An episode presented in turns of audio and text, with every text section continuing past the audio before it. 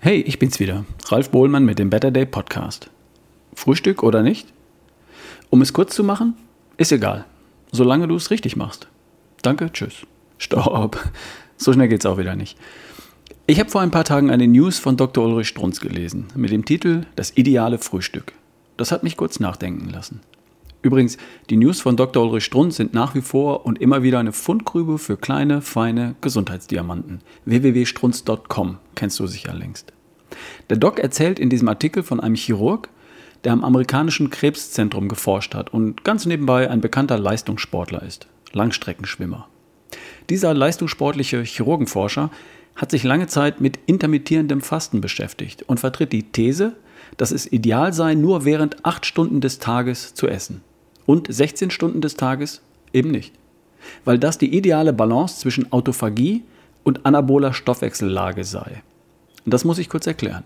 Autophagie ist quasi ein temporärer Mangel an Nahrungsenergie, der dazu führt, dass der Körper beginnt, Zellschrott und Proteinreste in den Zellen zu verwerten.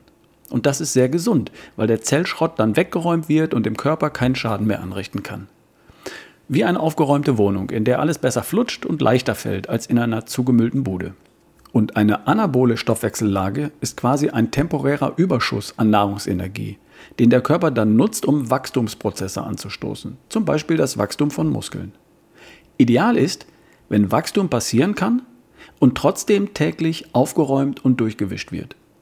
Die für den Körper ideale Balance entsteht, so der Forscher, wenn Nahrung in einem Zeitfenster von 8 Stunden am Tag aufgenommen wird und dann 16 Stunden Nahrungskarenz erfolgt, also nichts essen.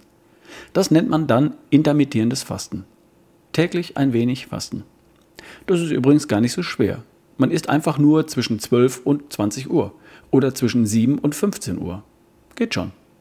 Aber, wie ich von meiner Frau erfahren habe, nicht für jeden. Also, dieser Forscher-Chirurg-Schwimmer verzichtet aufs Frühstück. Mein erster Gedanke war, ja cool, so wie ich. Ich frühstücke auch meist nichts. Ich esse in der Regel erst, wenn Nicole und meine Tochter Nele aus der Schule kommen. Oder ich mache mir gegen eins halt irgendwas zu essen. Ich komme damit super klar. Auf Reisen frühstücke ich schon, aber zu Hause üblicherweise nicht. Für Nicole wäre das völlig undenkbar. Nicole braucht unbedingt was zum Beißen, bevor sie morgens das Haus verlässt. Und sie haut sich morgens um sieben richtig was rein. Was das ist, erkläre ich gleich noch.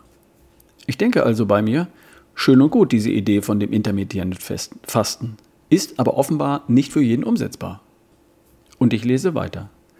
Es stellt sich dann heraus, dass dieser forschende Arzt und Sportler außerhalb des acht Stunden dauernden Essensfensters mit Proteinshakes arbeitet. Der nimmt, so heißt es, viermal am Tag einen Shake zu sich, auch schon morgens. Dann stimmt das mit dem Nix-Essen zum Frühstück also gar nicht.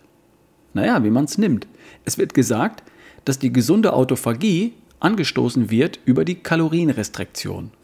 Und daran würde der Shake nicht viel ändern. Aha. Natürlich enthält ein Shake Kalorien. 4 Kilokalorien pro 1 Gramm Eiweiß, um genau zu sein. Aber das ist nur die halbe Wahrheit.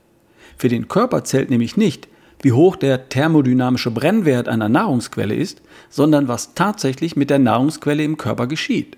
Und reines Eiweiß wird vom Körper eben nicht als Brennstoff verfeuert. Es wird als Baustoff für neue Zellen verwendet. Für Muskeln, Hormone, Enzyme und für das Immunsystem. Wenn also das Eiweiß nicht als Energieträger verbrannt wird, dann unterbricht der Shake am Morgen eben auch nicht den hochgesunden Prozess der Autophagie und die Vorteile des intermittierenden Fastens bleiben erhalten. Also, Frühstück oder nicht Frühstück ist eigentlich egal, solange du es richtig machst. Und richtig heißt, entweder tatsächlich nichts essen oder eben reines Eiweiß essen. Shake anstatt Brötchen. Oder zwei Shakes anstatt Brötchen. Oder Shakes so lange, bis der Hunger sich verdrückt. So entsteht die ideale Balance zwischen gesunder Autophagie und anaboler Stoffwechsellage, zum Beispiel für deinen Muskelaufbau. So heißt es in dem Artikel. Was der Strunz immer so ausgräbt. Ach ja, ich bin dir noch das Frühstück von Nicole schuldig. Nicole ist klein, schlank und stark. Und sie isst zum Frühstück vier oder fünf Eier. Jetzt im Winter eher fünf. Ohne Brötchen, versteht sich. Ich wünsche dir noch eine schöne Woche. Wir hören uns die Tage. Dein Ralf Bohlmann.